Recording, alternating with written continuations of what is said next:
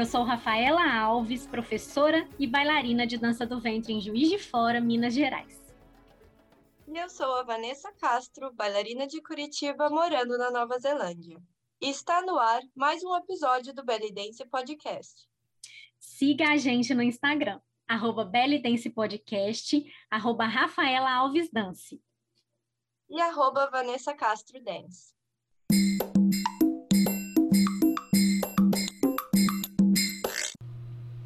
Para que tenhamos um melhor desempenho, uma dança mais fluida e com menores riscos de lesões, a preparação corporal é importantíssima. Pensando nesse aspecto tão relevante para bailarinas e bailarinos, temos a honra de receber a Van Zulueta para conversar com a gente sobre alongamento e flexibilidade. Van, seja muito bem-vinda, é uma honra te receber. Ah, gente, muito obrigada pelo convite. Eu fico lisonjeada, muito feliz de trazer né, mais informações. Para mim é uma oportunidade de esclarecer a respeito de um tema que é tão importante e tão pertinente para todas nós que dançamos e somos amantes da dança e do movimento. Muito obrigada mesmo. Ai, que ótimo, Van. Estamos muito ansiosas para te ouvir aprender mais com você. E assim, você faz um trabalho lindo, né, de alongamento e balé para adultos. Você tem várias dicas e ensinamentos que você compartilha no seu Instagram. Conta pra gente como que você começou a dançar, qual que é a sua relação com o balé e com a dança do ventre. Tá, vamos lá. Ó, eu me considero bailarina praticamente desde que eu nasci, né? Desde pequena eu tenho esse contato com a dança. Eu comecei no balé clássico porque eu nasci com o, fêmur, né? Os fêmures virados para dentro. Uh, vocês já devem ter visto, né? Pessoas que nascem com os pés virados para dentro, que caminham torto, né? Entre aspas. E o meu não era uma questão de pé, era uma questão mesmo do ângulo do fêmur encaixado na bacia. E aí eu era bem pequena, minha mãe me levou no ortopedista e ele deu duas opções para minha mãe, né? Disse que eu poderia fazer balé clássico, já que o balé ele trabalha em andeor, que é a rotação para fora, ou eu poderia crescer um pouquinho mais e fazer uma cirurgia. E aí minha mãe optou pelo balé e assim eu entrei. Eu tinha mais ou menos uns quatro anos de idade, achava muito chato, né? Porque balé clássico é muito rígido, as músicas num primeiro momento elas são muito lentas e não é toda criança que se identifica nesse primeiro momento. Eu achei chato e saí. Daí, né? Usei bota, fiz fisioterapia, não adiantou. Quando eu tinha mais ou menos uns nove anos de idade, uma amiga minha, uma das minhas melhores amigas da escola, fazia balé e ela me convidou para ir assistir uma aula. E eu falei: ah, então vamos, né? Vamos lá. E eu me encantei pela professora dela, né? Pela professora de balé. Já comecei a ter um pouco mais de afinidade com as músicas. E eu falei: ah, acho que eu quero voltar. E aí eu entrei novamente no balé clássico aos nove anos de idade e estou até hoje com 40. então, praticamente é uma vida toda dentro do balé clássico. Uh, o balé ele é uma modalidade, né, extremamente rígida, muito pesada. não sei, né, se vocês já tiveram oportunidade de experimentar, de vivenciar o balé, mas ele também é uma porta de entrada para outras modalidades, outros conhecimentos que se associam ao movimento, né? Então a flexibilidade, a força, a resistência e a partir daí eu fui me aventurando em outras modalidades. A dança do ventre surgiu mais tarde. Eu entrei na dança do ventre com 34 anos, por influência de uma amiga minha de trabalho. É, eu dava aula em Sorocaba duas vezes por semana. Eu ia para Sorocaba ministrar aula de balé clássico e nessa escola tinha uma professora de dança do ventre, que hoje é uma das minhas melhores amigas, o nome dela é Helena Cereza. E a Helena, como professora de dança do ventre, me apresentou, né, esse outro universo, começou a me ensinar saíd, me mostrou os ritmos árabes, porque no balé clássico a gente não trabalha com esse tipo de nomenclatura ritmos, né? Começou a me mostrar, eu comecei a achar muito interessante, fiquei apaixonada pela musicalidade, pelo ambiente sonoro da música árabe, pela riqueza dos instrumentos, por exemplo, o taksim, né? Que coisa mais linda que, e louca ao mesmo tempo para quem não conhece, né? Como assim não tem um ritmo de base? Ou então a melodia ela não acompanha, né, a contagem? Isso não existe em outras modalidades. E aí me despertou curiosidade e por causa da música, né, como algo mais amplo, foi o que me fez entrar na dança do ventre. E estou até hoje. a dança do ventre, as danças árabes, elas são para mim um hobby feliz, né? Eu não trabalho especificamente com dança do ventre, eu me dedico ao balé clássico, ao jazz, à dança contemporânea, às aulas de alongamento, mas a dança do ventre é algo que eu faço como eu disse anteriormente, um hobby, mas não é um hobby qualquer, porque como eu trabalho com dança, é muito difícil você trazer uma outra modalidade como, ah, faz aí para se divertir. Uhum. Não, não dá, né? Então você faz com, com vontade, é, com, com afinco, né? Persistência. E eu já fiz aula de todo mundo, todos os workshops que você puder imaginar. Sou uma aluna muito nerd na dança do ventre, né? O que me traz bastante conhecimento e bastante alegrias também nesse mundo, né? Já tive a oportunidade de, de participar de competições em outros países, de ser premiada, tudo isso como alegria pessoal mesmo, né? Mas é muito gratificante, muito feliz. E também me proporciona conhecer pessoas como vocês, né? Que são tão queridas e tão competentes na área. Então, mais ou menos o resumo é isso. Gente, e assim. Que delícia! Delícia ouvir tua jornada. Delícia mesmo. E, e, saber, assim, é engraçado que a maioria das pessoas que a gente convida para participar do podcast, como você, tem uma história é, de começo com a dança bem fora do, do comum, assim, né? Todo mundo tem um porquê. Não é simplesmente, ah, resolvi dançar. É muito difícil alguém falar assim, ah, eu resolvi dançar. É, então sim. você começou por causa de um, de um problema de saúde, né? Sim, e, foi. Né? Foi o seu primeiro contato ali com a dança. E, e, e, o que eu achei muito interessante que você falou, né? Você tenta fazer da dança do ventre um, um momento seu de lazer, né?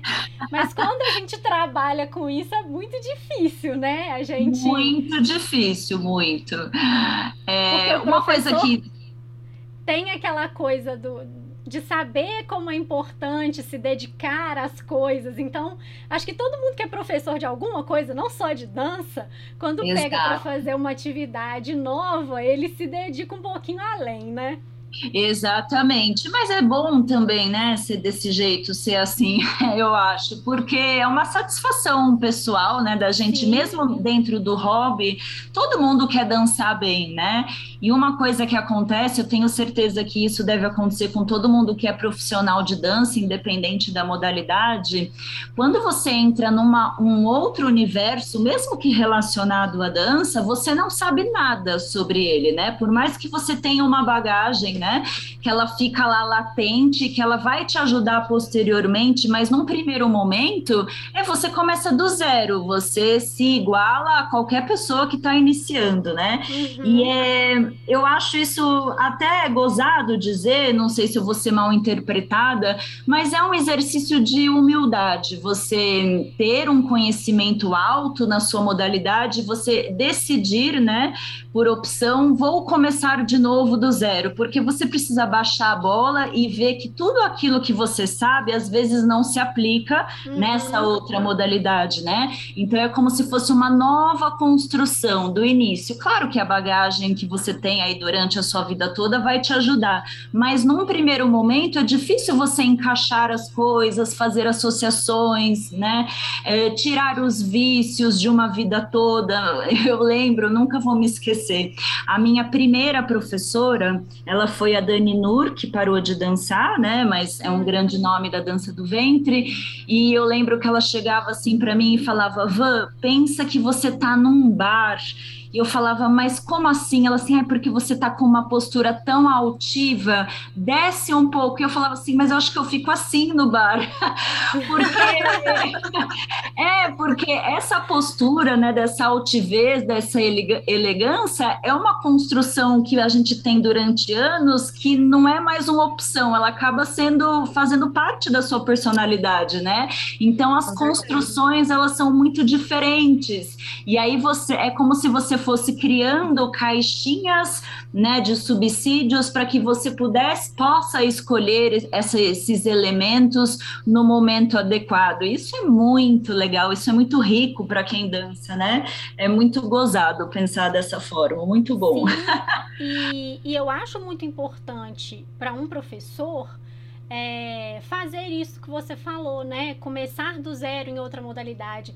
Faz a gente Sim. lembrar como é ser um aluno iniciante, né? Exato, a gente vai ficando exato. bom na, naquela modalidade que a gente dá aula e a gente às vezes esquece, não por maldade nem nada, mas a gente, pra gente é tudo muito fácil, tudo muito Exatamente, simples, né? com então certeza. é um exercício que eu acho muito importante mesmo para todo professor.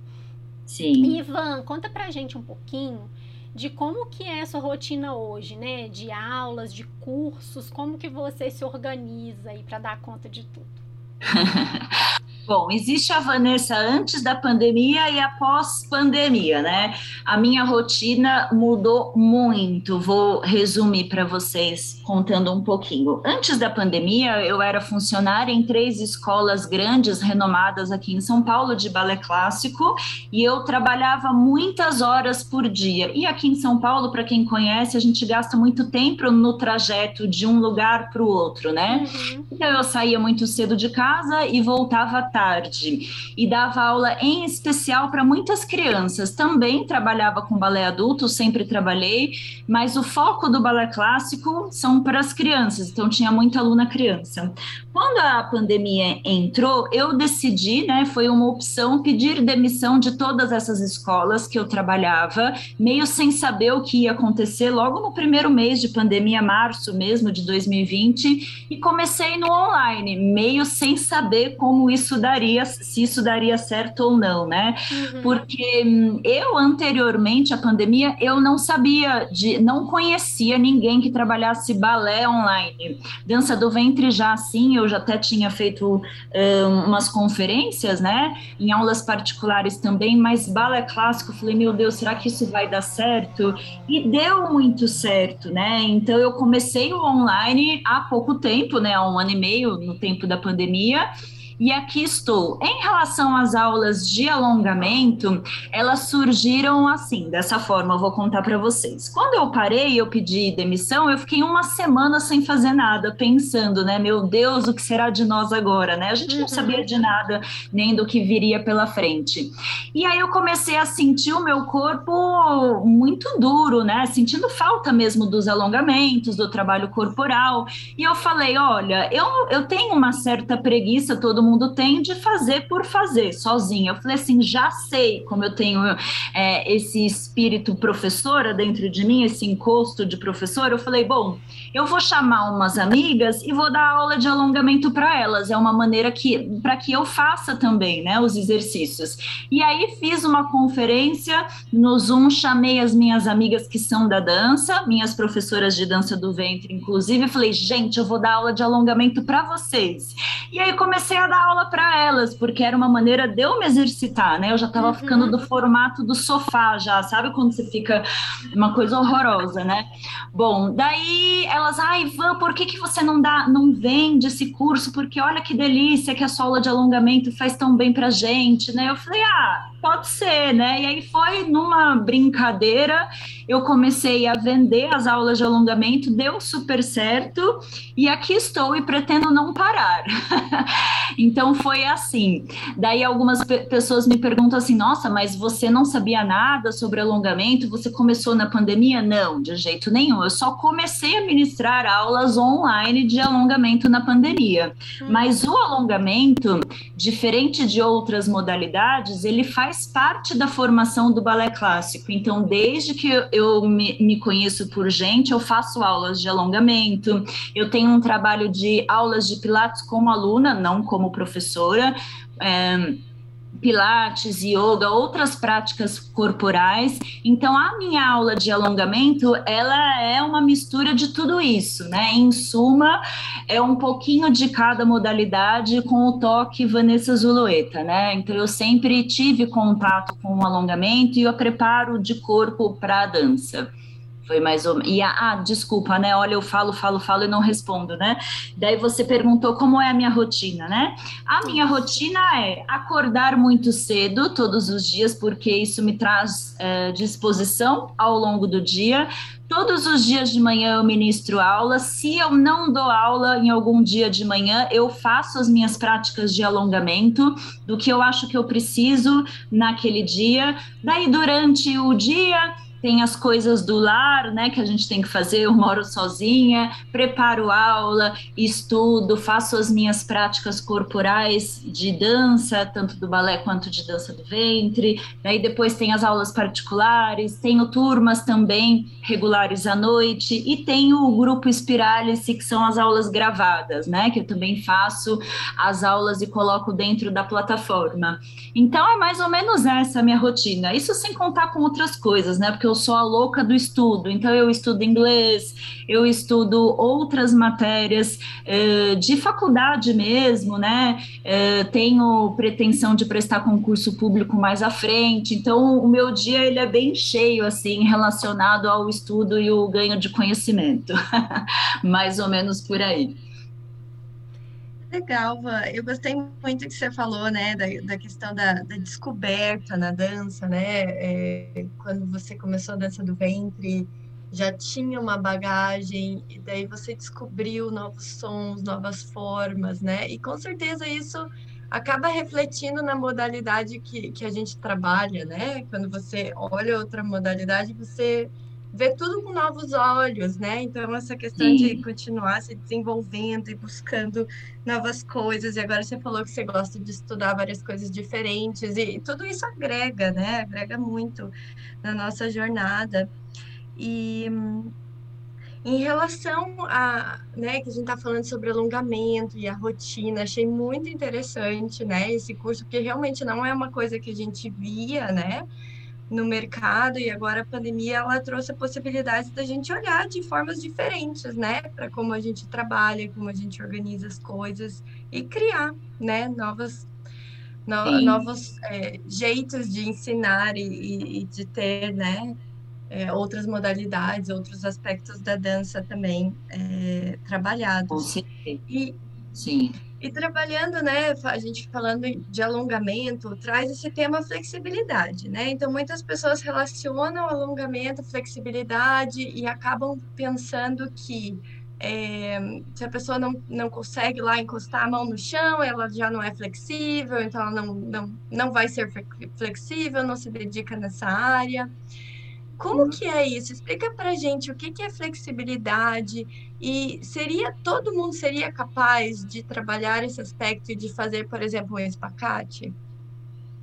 Sim, ó, Uh, em formas gerais, né, para que todo mundo possa entender, lembrando que eu sou uma profissional da dança, né, então alguns termos técnicos eu não vou utilizar, até porque não sou uma estudiosa da área da saúde, né, mas o que, que eu aprendi nas, nesses anos todos de vivência e principalmente observação, né, uh, as pessoas, elas utilizam os músculos e as articulações de forma muito limitada no dia a dia, mesmo quem faz dança do ventre, porque a movimentação da dança do ventre, se você, por exemplo, não tem um parâmetro além da dança do ventre, você vai achar que não, né? Que a dança do ventre super trabalha o corpo, mas isso não é uma verdade quando você conhece outras realidades. Então, se você parar para pensar, mesmo quem faz dança do ventre ou as pessoas, digamos, normais, entre aspas, que não faz nenhuma atividade física, você tem uma utilização do seu corpo de uma maneira muito limitada, né? Então você não dá um estímulo para o seu músculo se alongar ao máximo e você também não lubrifica suas articulações para que esse músculo possa ter as máximas extensões, né? Então você perguntando para mim, ah, todo mundo pode abrir espacate? Sim, se você der o estímulo necessário para esse corpo. Uma coisa que é muito interessante e importante falar é que uh, todas as pessoas elas devem parar de pensar isoladamente num grupo muscular. Então, por exemplo, eu recebo várias mensagens, ah, eu queria tanto abrir o espacate, só um, um parênteses, o espacate ele se chama Grande K né? O grande K é o nome mais correto dentro da técnica. Então eu recebo muitas muitas mensagens. Ah, é, eu queria tanto abrir espacate, eu estou fazendo alongamento de posterior, que é são os isquiotibiais, todos os dias e mesmo assim eu não consigo. Então, o que acontece, que eu estava falando dos grupos isolados, que a gente não pode pensar isoladamente num grupo muscular, não adianta você alongar o seu posterior de perna somente, sendo que para você abrir o grande K, o espacate, você precisa ter mobilidade de quadril, você precisa ter aquela retroversão pélvica, né? Bem molinho, encaixe, desencaixe. Você precisa ter os flexores de quadril extremamente alongados, que são que é o músculo da perna de trás quando ela tá para o chão, né? Então, assim, você precisa ter um trabalho corporal intenso do corpo inteiro para você abrir o espacate. Tem gente que só alonga a perna e acha que vai abrir. Então, assim, as coisas elas não se dissociam. Ou então, um outro exemplo, ah, eu quero fazer um cambré maravilhoso na dança. Daí a pessoa destrói a lombar, sendo que coitada da lombar, a lombar é o de menos, ela é um dos elementos para você ter um cambré, digamos, plasticamente bonito, né? Ideal. Então você tem que trabalhar a mobilidade dos seus ombros, você tem que trabalhar as escápulas, você tem que trabalhar parede abdominal, quando você faz a retroversão para trás, você alonga os seus músculos abdominais.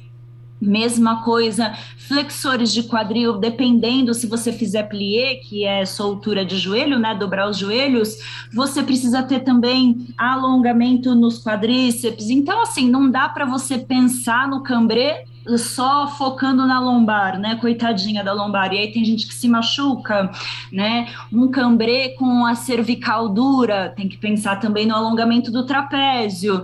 Então é um conjunto. Nosso corpo ele é uma engrenagem perfeita. Não dá para você pensar num trabalho isolado.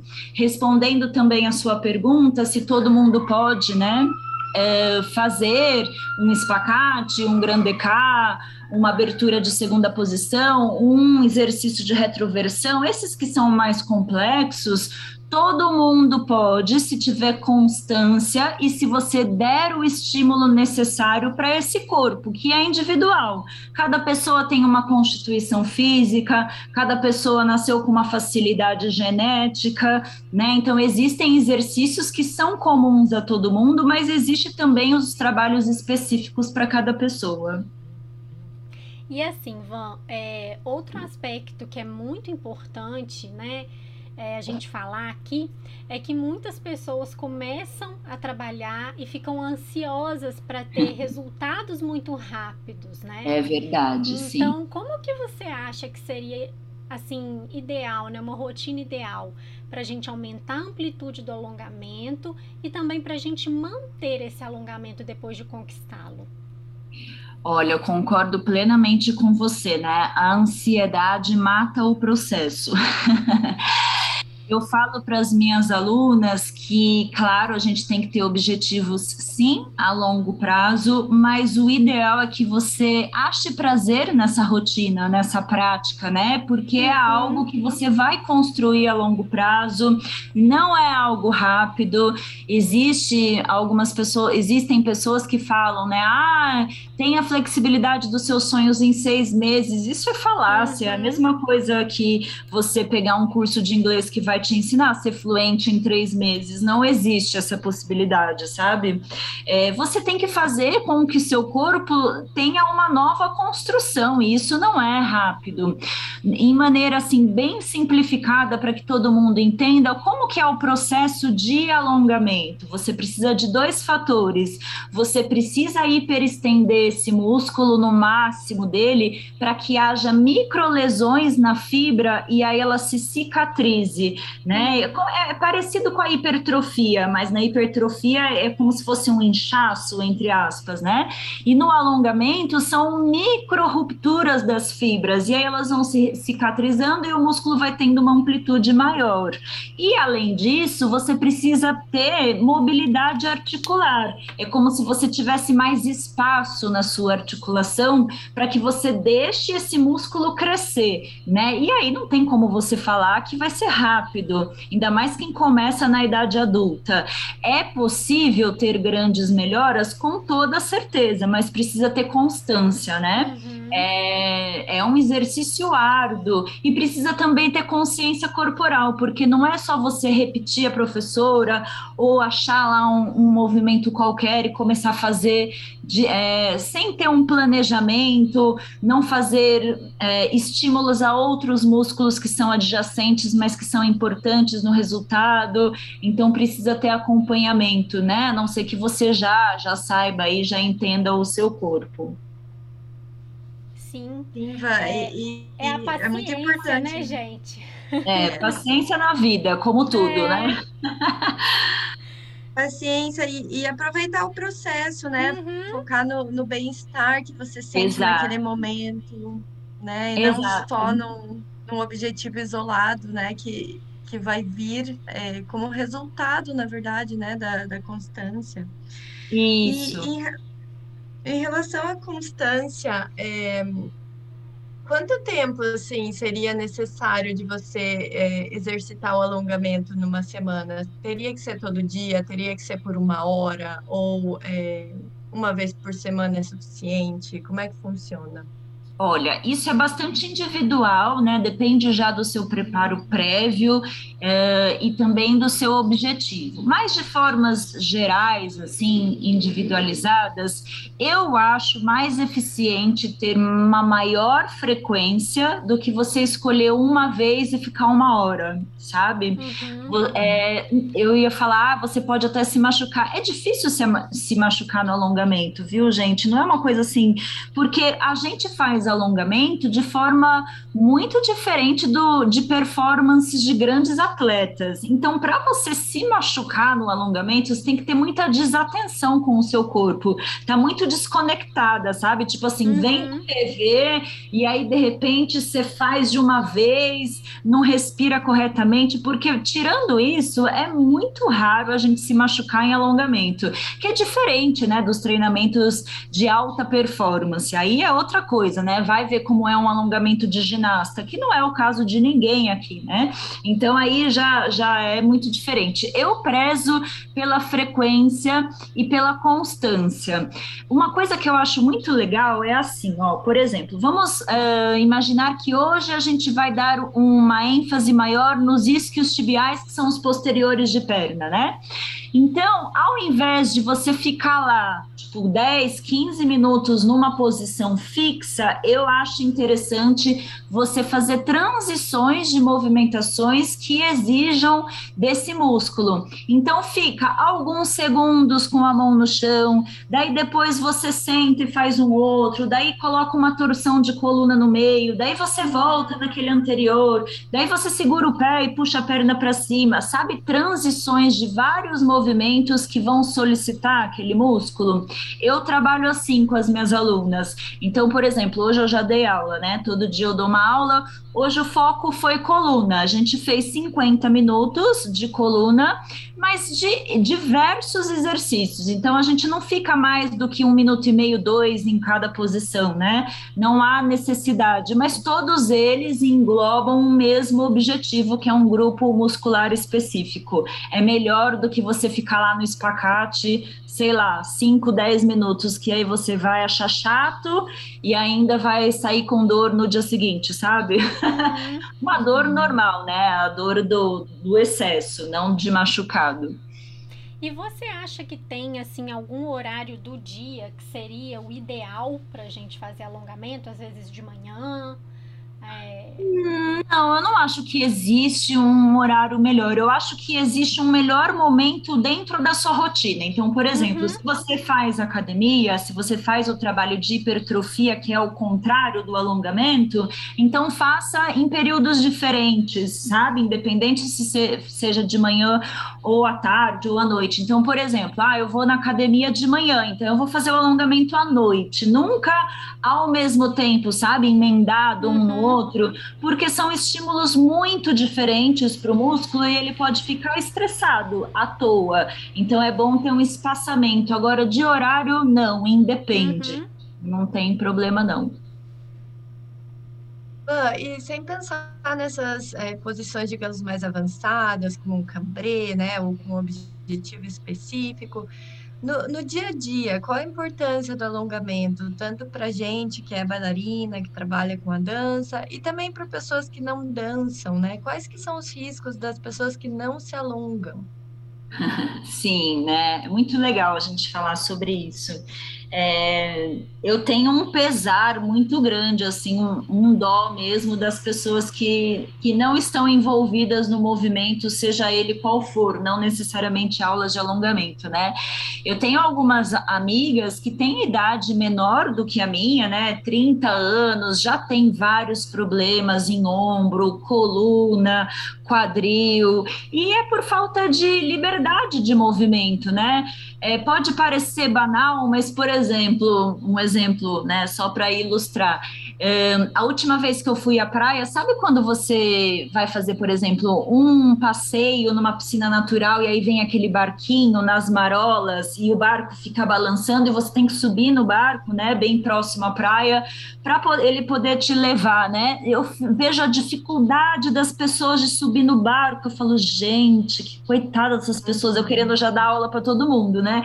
E eu parecendo uma pulga, né? Porque eu tenho uma mobilidade de quadril, eu já coloco a perna em cima do barco, já ponho o joelho na orelha, já subi pronto, e as pessoas ficam duas horas para levantar.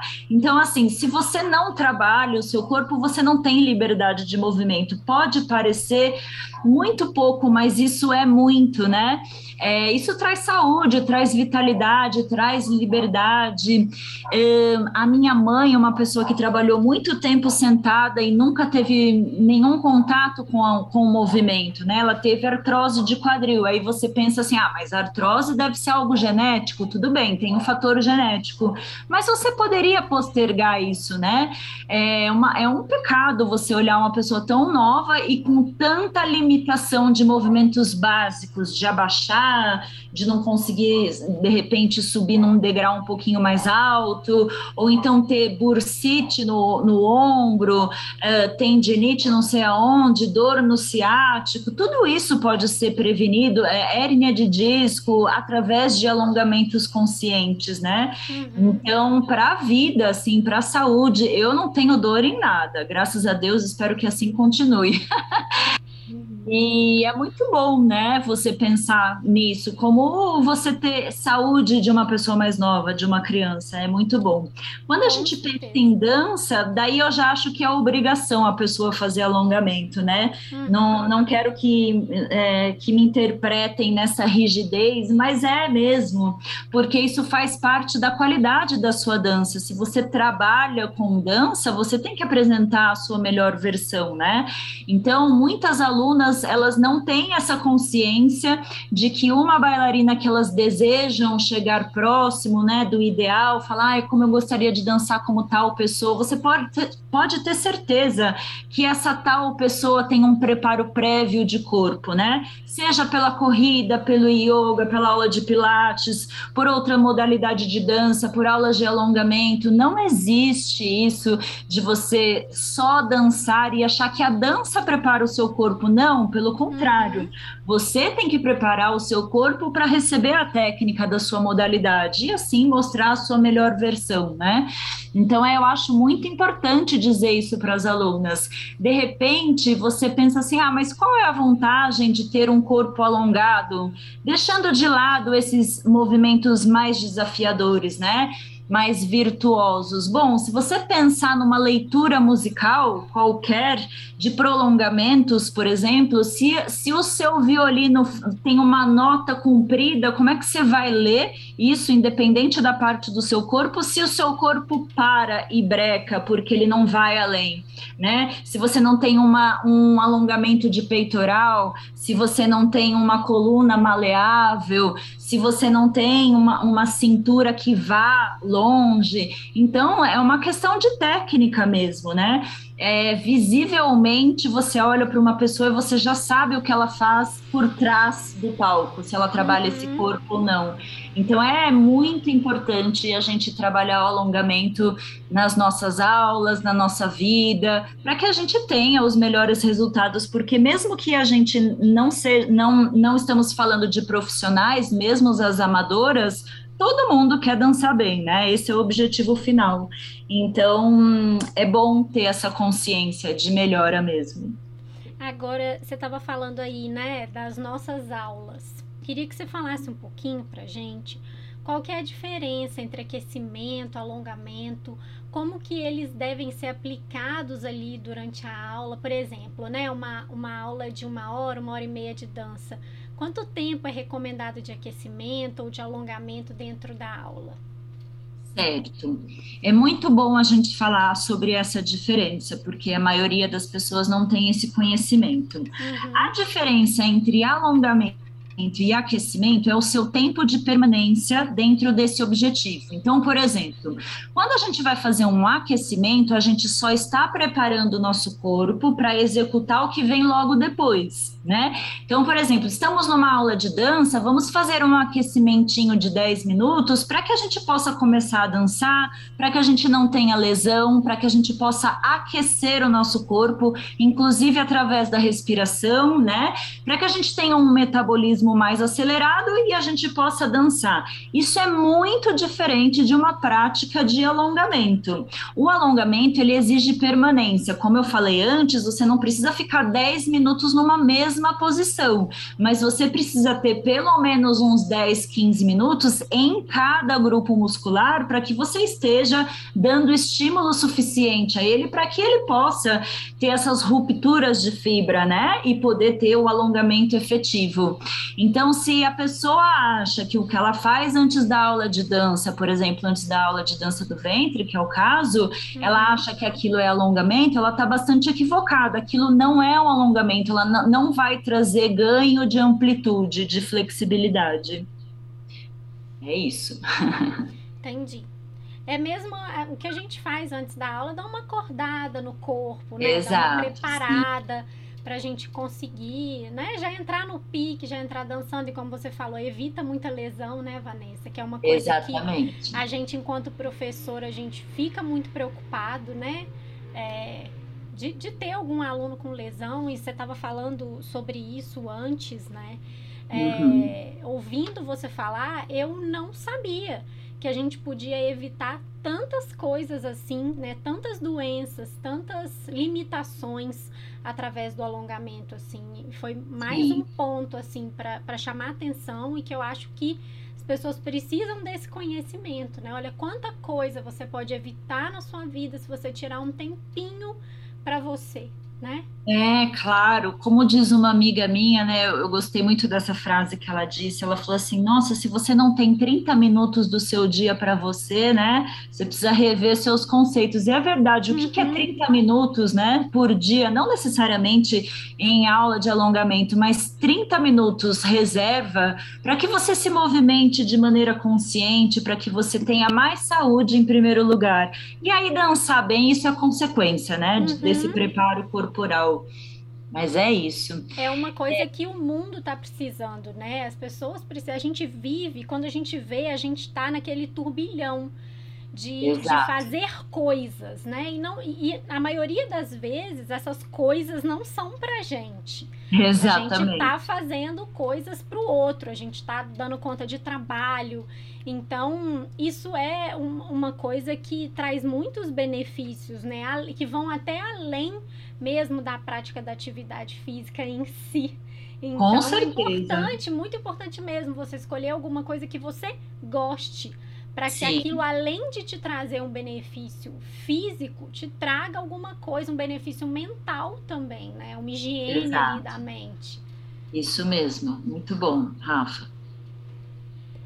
É, como é importante, né, a gente ter um corpo funcional, né? Uhum. Você deu uhum. vários exemplos ali interessantes, é, né, Wanda, do, do dia a dia, porque o que a gente quer é que o nosso corpo permita que a gente faça o que a gente tem vontade de fazer, né? Essa é a função, nosso corpo é o meio que a gente consegue exercer nossas atividades. Então a gente precisa dar esse carinho, esse cuidado, essa atenção, né? Exatamente. Sabe que uma coisa, né, que eu achei bem interessante, que estava falando do alongamento, né, é, de como a gente precisa realmente ter um estímulo mais longo na, na fibra para realmente ter esse aumento, né, é, de, de alongamento, mobilidade, flexibilidade. Tem muitas pessoas, por exemplo, que vão para academia e daí quando a gente fala assim, ah, você não pode alongar, né?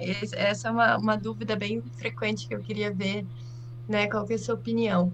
Que a pessoa faz um exercício funcional ou um exercício de musculação e daí ela não quer fazer nenhum alongamento porque ela ouviu, né, que alongamento alongamento não pode fazer junto com a atividade de é, tentando construir massa muscular. Porém, às vezes você sai, né, meio travada lá da aula, então dá uma esticadinha, sabe quando você dá uma esticadinha na perna, dá aquele, que não é exatamente um alongamento. É, é, o que, que você acha disso? Que é só aqueles dois minutinhos, cinco minutinhos para dar uma espreguiçada no corpo, para dar uma mexida na perna, é, porque as pessoas às vezes acham que isso é alongamento. E daí tem essa. É, confusão. a maioria acha. Não, esse, essa esticadinha que você menciona, você pode fazer, sim, não tem problema nenhum. A única coisa que realmente é ruim é você sobrecarregar o músculo de estímulos diferentes, né? Então você trabalhou, vamos supor, o bíceps, né? Fez lá uma super musculação forte, pesada de braço, e aí você vai submeter esse músculo a um tempo grande de alongamento depois, é uma judiação com a fibra, não precisa, né? Agora, essa espreguiçada de dar uma mobilidade no corpo como um todo, não tem problema nenhum, é até benéfica. É como se fosse uma compensação, né? Você contrai tanto a fibra e aí você dá uma esticadinha nela para ter um, um, ganho aí benéfico de, de sensação mesmo, então não tem problema nenhum. É exatamente essa sensação de, né, de você não estar tá contraída, de dar uma alongada e pronto, é. estou pronto, né, para o meu dia, né? Isso, não, isso problema. E aí eu já ouvi de muitas pessoas, né, de fazer o exercício de musculação pronto, não pode mexer mais nada porque não quer alongar, né? Então é a diferença, o que que é o alongamento tem que ser um estímulo mais longo mesmo, né? Sim, exatamente. é. Isso, com foco nele. E é só, como você mencionou a academia, deixa eu só fazer um parênteses, né? Eu acho muito engraçado porque as pessoas elas têm um preconceito assim quando elas ouvem aula de alongamento, por dois motivos. Primeiro, porque elas têm aquela imagem inicial do alongamento de academia, né? Que as pessoas vão chegando, cada uma chega no horário que quer, uhum. daí começa a repetir o que o professor está fazendo, meio de qualquer jeito, né? Daí começa Isso, a conversar que é essa esticadinha que eu que eu mencionei. Isso, Dá uma esticadinha isso. aqui, uma esticadinha ali. Exatamente. Nem usa respiração a favor, né? Completamente contrária ao sentido do movimento. Daí olha para o lado, conversa com a amiga, daí presta atenção na música. É uma maravilha, né? Esse é, é o estereótipo da aula de alongamento da academia. E tem gente que acha que a aula de alongamento é muito fácil, justamente por isso, né? E aí é tão engraçado os feedbacks que eu recebo das alunas que saem mortas da aula de alongamento, mas não mortas assim numa exaustão, mas porque realmente exige um esforço, não é simplesmente, ai, vai lá, coloca o braço para o lado, deixa a cabeça torta, fica com os ombros virados para dentro, sabe? Aquela coisa horrorosa. E aí uma vez uma aluna minha falou: "Ai, agora eu tô começando a corrigir todo mundo que faz aula de alongamento na academia". Eu falei: "Isso mesmo, ensina para esse povo povo o que, que é fazer aula de alongamento, porque os conceitos, a concepção é completamente errada, né? É, não é isso aí, não, gente. Isso que vocês fazem na academia, vocês, assim, no geral, não vocês duas. Isso que as pessoas fazem na academia não é nada, na verdade, né? É, é claro que é melhor do que não fazer nenhuma atividade física, mas o ganho de amplitude real, ele precisa de consciência corporal e respiração aliada ao movimento. Tem que ser bem focado, né? É uma prática que exige atenção. Tanto é que as pessoas que fazem alongamento, elas, nessas aulas mais centradas, elas equiparam a prática como uma meditação ativa, porque você tem que acionar a respiração de maneira concentrada e fluida, cíclica, como se fosse o start do movimento, né? Então é, é bem diferente dessa concepção alongamento de academia. Uhum. e, e muito, é, muitas é muitas similaridades com a yoga, né? Então, quando Sim, a gente bastante. Yoga, é. Yoga é maravilhoso, né? É, muitas alunas minhas falam assim: nossa, mas a sua aula parece muito aula de yoga, por que, que você não vende como nome aula de yoga? Porque realmente tem muitos posicionamentos que são parecidos, né? Primeiro, porque eu mesclo bastante com o que eu aprendi com a minha bagagem do balé clássico, que a gente utiliza demais, o ganho de amplitude, mais as aulas de Pilates que colocam o fortalecimento muscular junto às aulas de alongamento e porque o yoga é uma filosofia, né? Então ele não ele não está baseado somente no movimento em si. O foco ele é mais amplo.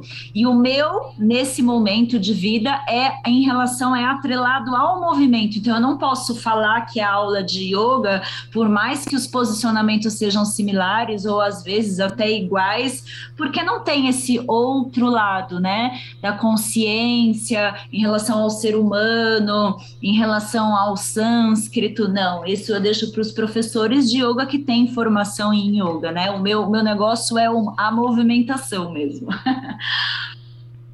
E uma coisa assim importantíssima, né, que você mencionou e que eu acho assim muito legal da gente conversar sobre fortalecimento muscular, né? Uhum. Então, é, né, como você falou, nas suas aulas de alongamento, você traz esses conceitos de fortalecimento muscular, né, de outras atividades, como do balé, do pilates, que vão complementar, né, esse trabalho de alongamento.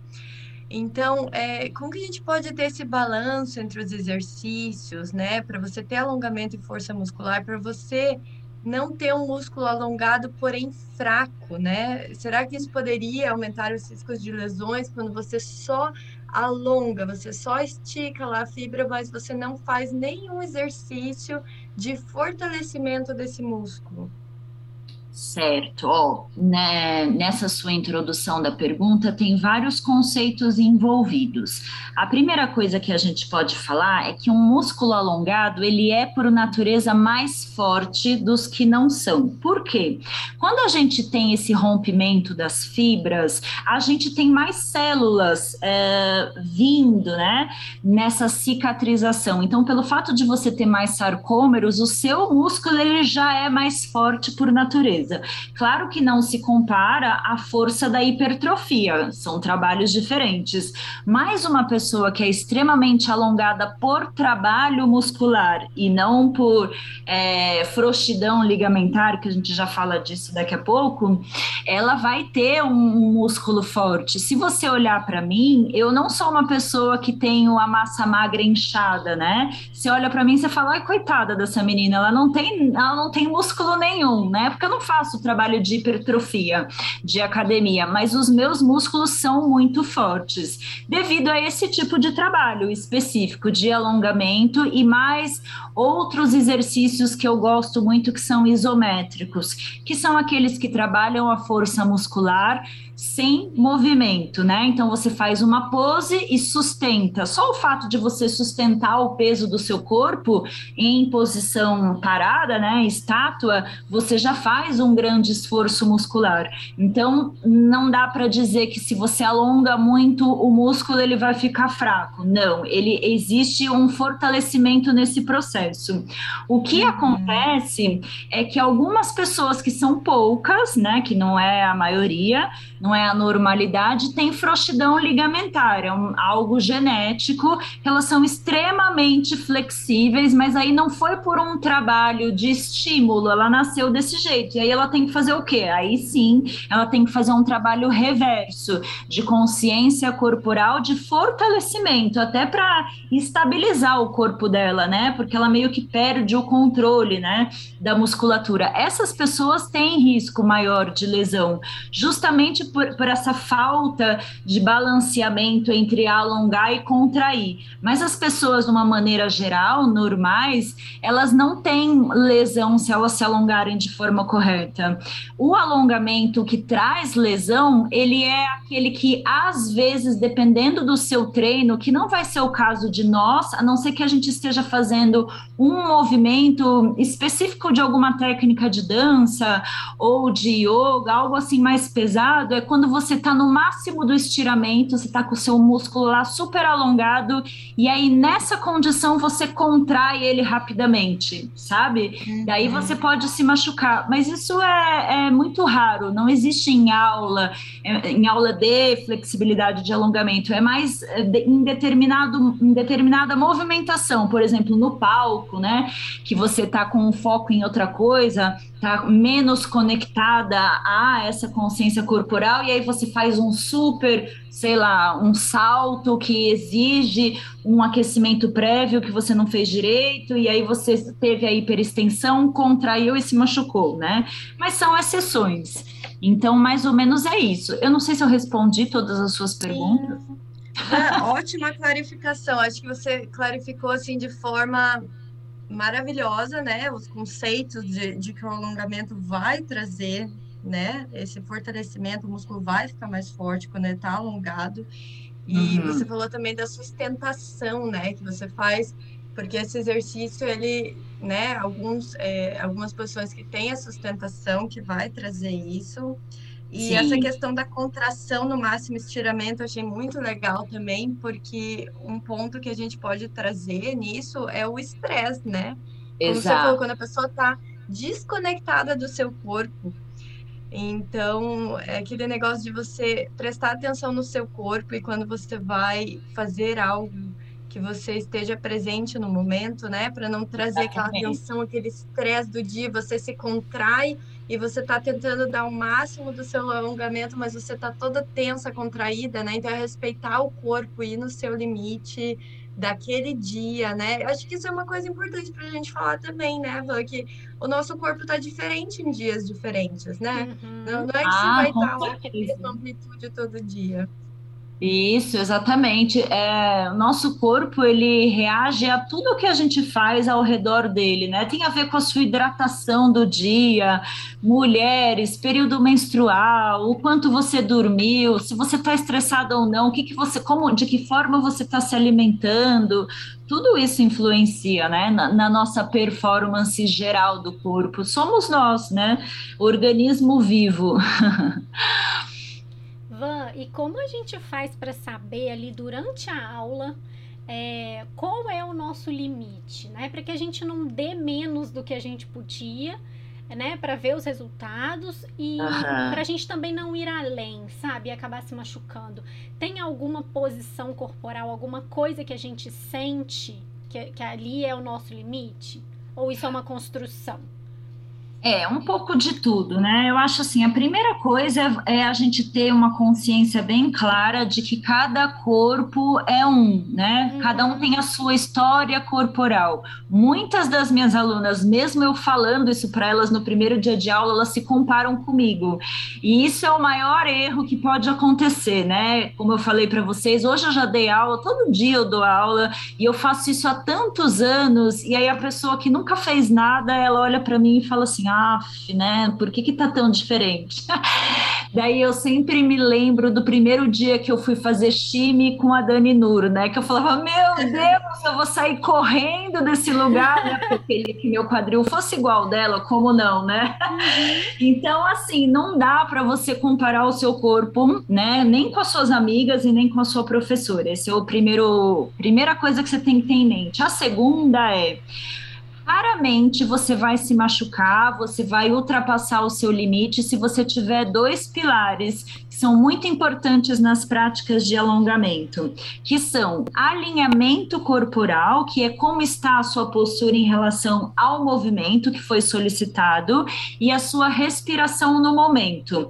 Então você vai saber o momento certo de você parar, de você ou de você ceder um pouquinho mais, sempre respeitando o seu limite. Não necessariamente o seu limite vai ser um pouco maior amanhã do que hoje, como a gente conversou, cada dia você vai estar de um jeito. Vamos supor que hoje você está abrindo espacate, o grande K, amanhã você não vai abrir, você vai falar, meu Deus, eu tive um retrocesso. Não, não é assim, não tem a ver, né? Depende de como está o seu corpo. Então, se você tem alinhamento e sabe respirar em relação a esse movimento, você está no caminho certo, né? E não se comparar nunca, jamais com a sua professora ou com a sua colega do canto, porque as estruturas físicas são muito diferentes. Existe sim pessoas que são privilegiadas geneticamente, embora sejam menos pessoas, mas existem, né? Pessoas que já nascem rasgadas, outras têm mais dificuldade, mas todas nós podemos melhorar muito, muito mesmo. Depende do estímulo que você dá para esse corpo, né? Van, queria te agradecer imensamente Ah, por que ter lindo. vindo compartilhar um pouco do seu conhecimento com a gente. É Imagina. muito, foi uma alegria te ouvir e aprender com você, saber um pouco mais de você. Então, muito, muito obrigada mesmo. Imagina, foi um prazer. Nossa, que coisa boa, né? Eu poder trazer um pouquinho de esclarecimento nesse tema que ainda é um pouco nebuloso, né, para as pessoas. É, A, a gente acha que a gente sabe sobre alongamento, né? Como eu falei para vocês, por aquele estereótipo que a gente tem de academia, né? Mas é um universo entender do corpo humano, você saber os seus limites, as suas limitações, você poder olhar para o outro e ver coisas que você pode ajudar na pessoa em relação à dança, né? Com o alongamento. É, só uma coisa que eu gosto muito de comentar, posso falar mais um pouquinho? Claro. falar o Claro. não, é porque hum, eu tive pouca informação, né, na, na minha construção de bailarina, porque antigamente a gente tinha menos acesso às informações, né, muito diferente de hoje em dia que você pode se tornar um especialista tendo dedicação no Google, né, você vai lá, dá, pesquisa o que você quiser, que você vai achar a resposta. E antigamente não era assim, né, e aí eu vejo como que alguns eh, comandos que a gente, como professor, a gente pode dar para as alunas e pode fazer muita diferença na vida dela, na construção corporal dessa aluna, né? Então, por exemplo, eu tenho um pouquinho de lordose, né? Eu sou um pouco desencaixada, entre aspas, dizendo numa forma mais simples para as pessoas entenderem, e eu não sabia na minha formação que se eu tivesse alongado muito o meu psoas, que é um flexor de quadril, esse músculo que fica entre a cristelíaca e a virilha, trilha, eu teria melhorado muito essa condição postural, né? Uhum. E aí você pensa que, a, que as professoras elas falam assim para as alunas: encaixa o quadril, encaixa o quadril. E esse comando encaixa o quadril, ele pode ter diversas interpretações, né? E não necessariamente é algo que vai ajudar a aluna, porque ela vai pensar, ué, mas eu estou encaixada, né? Porque uhum. isso depende da, da estrutura, da anatomia dela, o que, que é encaixe o quadril. Então, se tivessem na na época né, da minha formação falado para mim: olha, Van, você sabia que você tem essa pelve um pouquinho inclinada para trás porque você tem os seus flexores de quadril encurtados e se você alongá-los, você vai melhorar muito a sua questão postural? Pronto, sabe? Então eu acho que quem trabalha com o corpo, quem é professor, independente da modalidade, tem que sempre ir além, sempre buscar saber sim o que, que acontece sobre o seu corpo, mas em especial no geral, porque você trabalha com corpos muito diferentes, uhum. né? Então, desenvolver essa sensibilidade no olhar para o corpo do outro, eu acho que é fundamental, assim, na nossa profissão, na nossa escolha. Com certeza. E você aí que está ouvindo a gente, que tem vontade de estudar, né, mais esse assunto de praticar alongamento, aumentar sua flexibilidade, procura a Vanessa no Instagram. A gente vai deixar nas descrições todas do podcast o Instagram da Vanessa. É uma ótima oportunidade. Ah, queridas, muito obrigada, viu? Fico muito feliz. E todas vocês, todos vocês que forem lá, serão muito, muito bem-vindos nas minhas redes sociais. Obrigada de coração. Que aula, muita clarificação, muito conteúdo. Foi uma delícia conhecer mais da sua história, da sua jornada, do seu trabalho. Então, muito obrigada. E obrigado para quem estava ouvindo a gente e até o próximo episódio. Até, um Gente, beijo. Um abraço bem grande, de braços bem alongados, bem fluidos. um beijo grande. Muito obrigada, Van e Rafa. Foi um prazer, viu? Obrigada, Van. Beijo, gente. Beijão.